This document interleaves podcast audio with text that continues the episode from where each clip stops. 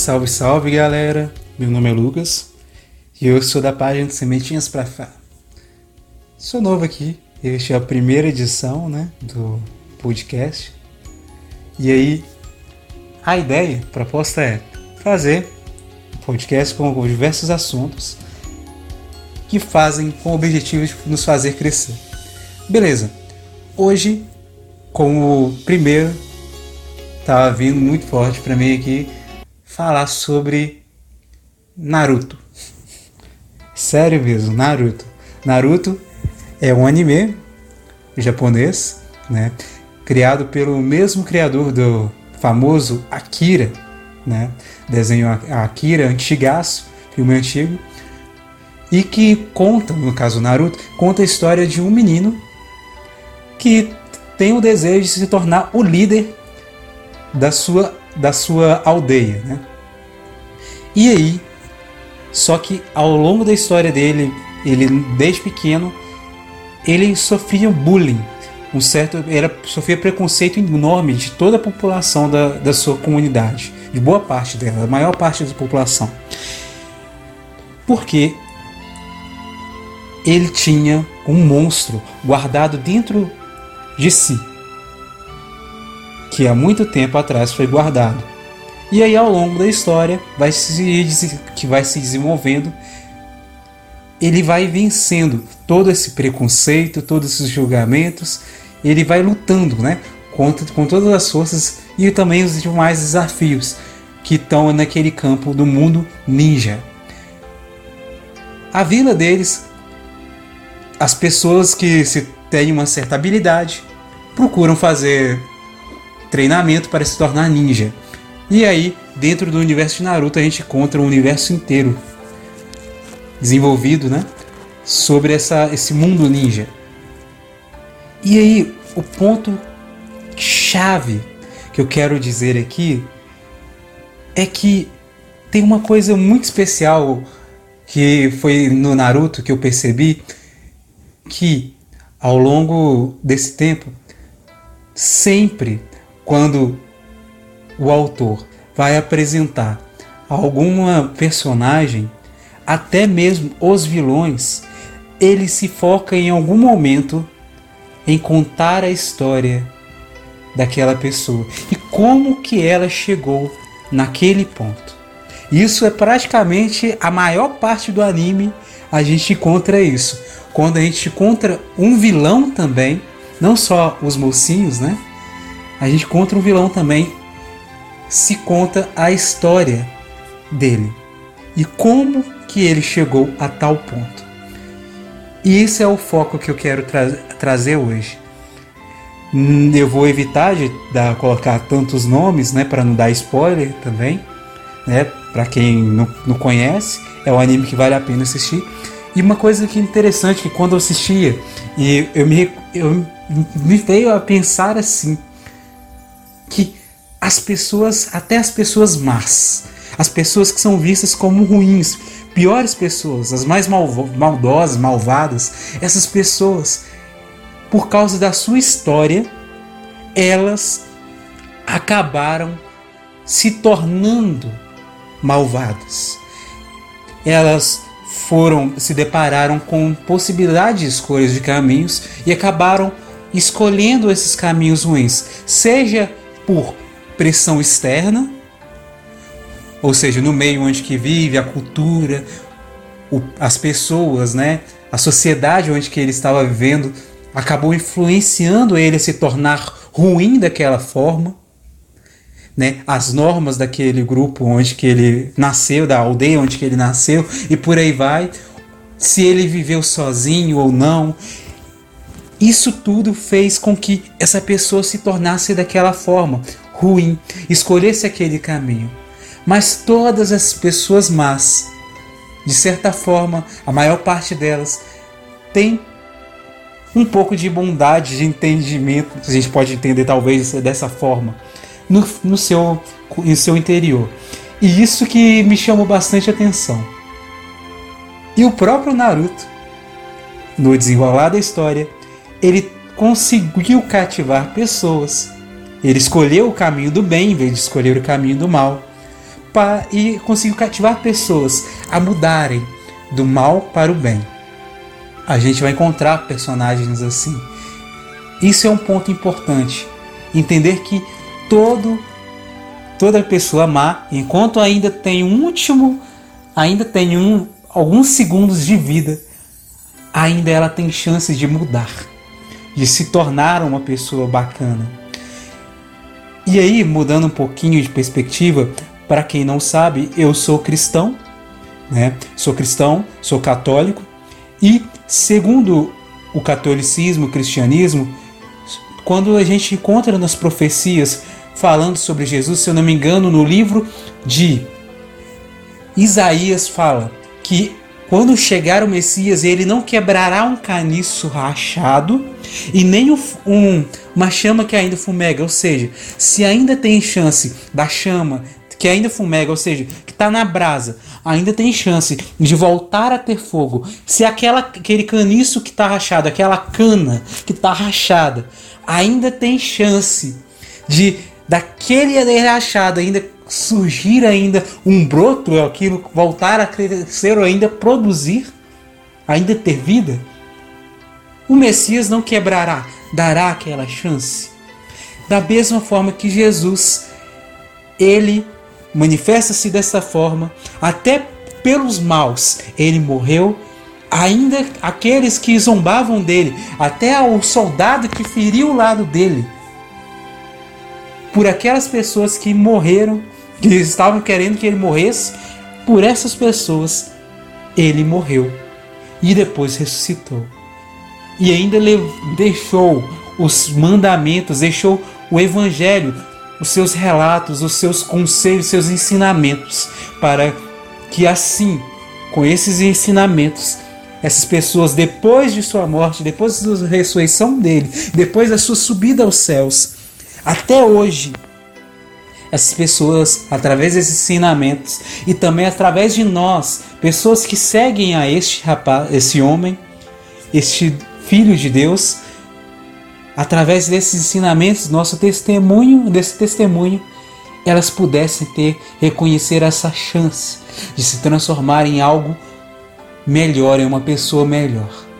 Portanto, não é pelo por pelo fato da pessoa ter matado 500 muita gente estar na cadeia que ela não tem chance de mudar.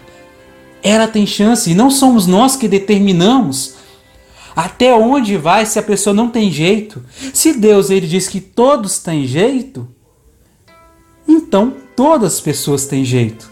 Portanto, meus irmãos, minhas irmãs, meus camaradas, galera, tem como as pessoas ruins se tornarem bacanas, pessoas bacanas, pessoas gente boa. É necessário conseguir tocar no íntimo do coração dessas pessoas, reconhecer essa história de vida dessas pessoas sofrida que levou ela a ficar assim e através do jeito certo, de, com alguma palavra, de algum jeito, essas pessoas conseguirão voltar ao caminho certo. E para nós que somos cristãos, nós, Deus nos deu a fé. Fé que tem o poder de mover montanhas. E ele mesmo disse: quando duas pessoas em consenso rezarem na mesma intenção, Deus que está no céu escuta essa, esse pedido e dá essa graça.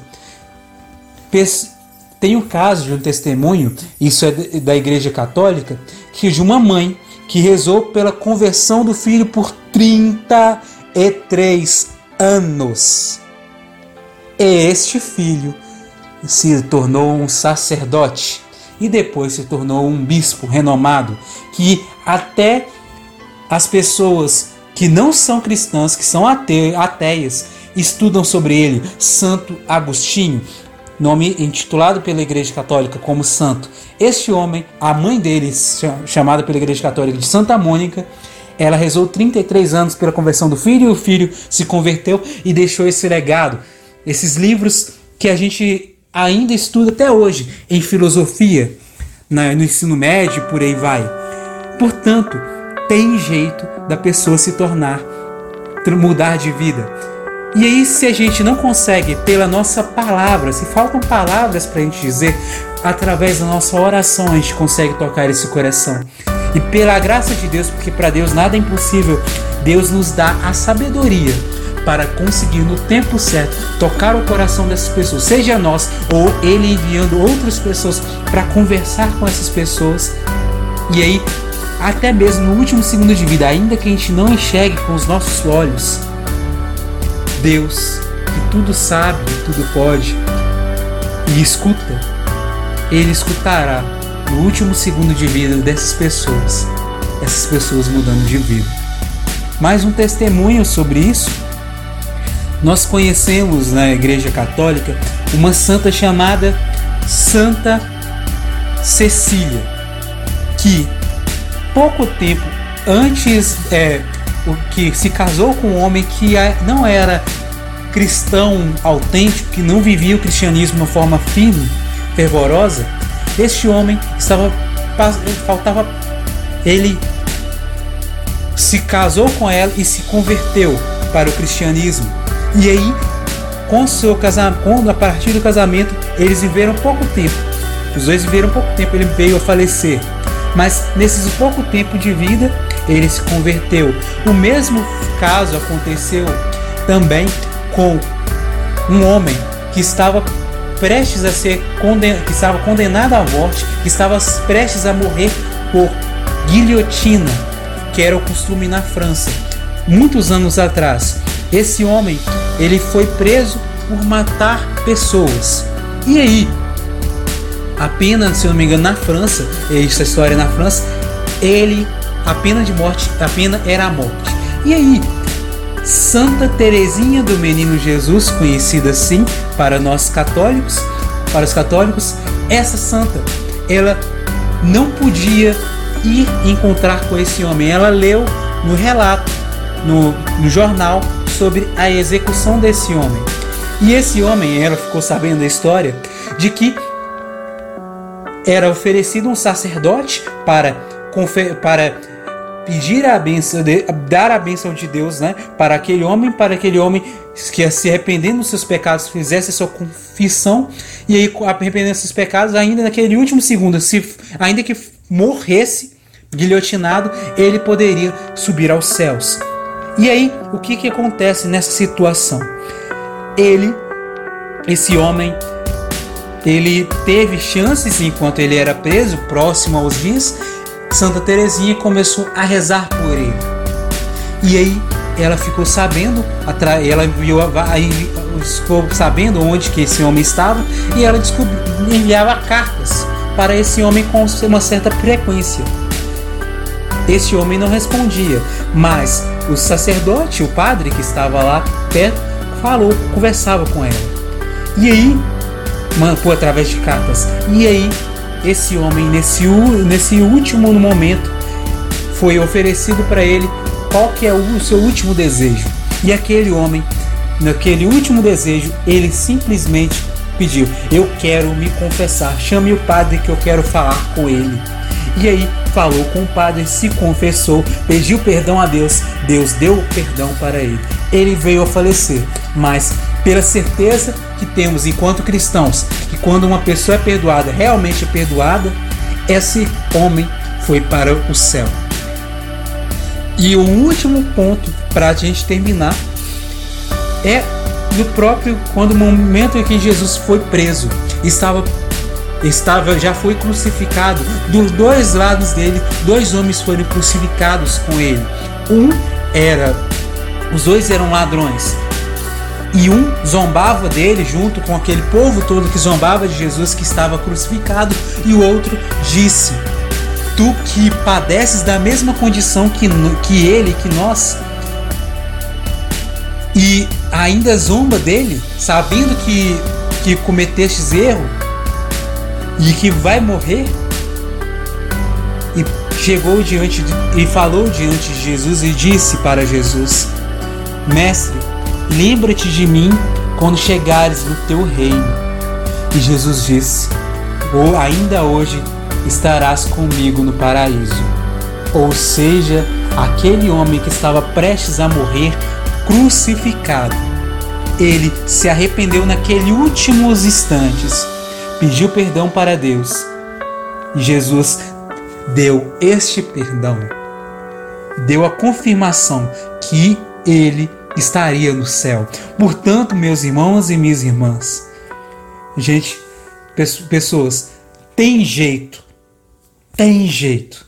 Não é impossível as pessoas ruins se tornarem boas. Portanto, é necessário da nossa parte a nossa oração, rezarmos por essas pessoas e, quando possível, pela graça de Deus, pela unção do Espírito Santo de Deus, pela sabedoria que Deus nos dá, a gente consegue falar para essas falar com essas pessoas. E aí de alguma forma a gente vai tocar o coração das pessoas. Não quer dizer que é de um dia para a noite, que é rápido. Não, pode ser necessário anos, como foi o caso de Santa Mônica e Santo Agostinho. Mas nada é impossível para Deus. E se não é impossível para Deus, para nós que temos fé, também não há, não existe impossível. Por isso, fica essa mensagem. Fiquem na paz que Deus abençoe todos vocês. Até mais, hein? Até a próxima.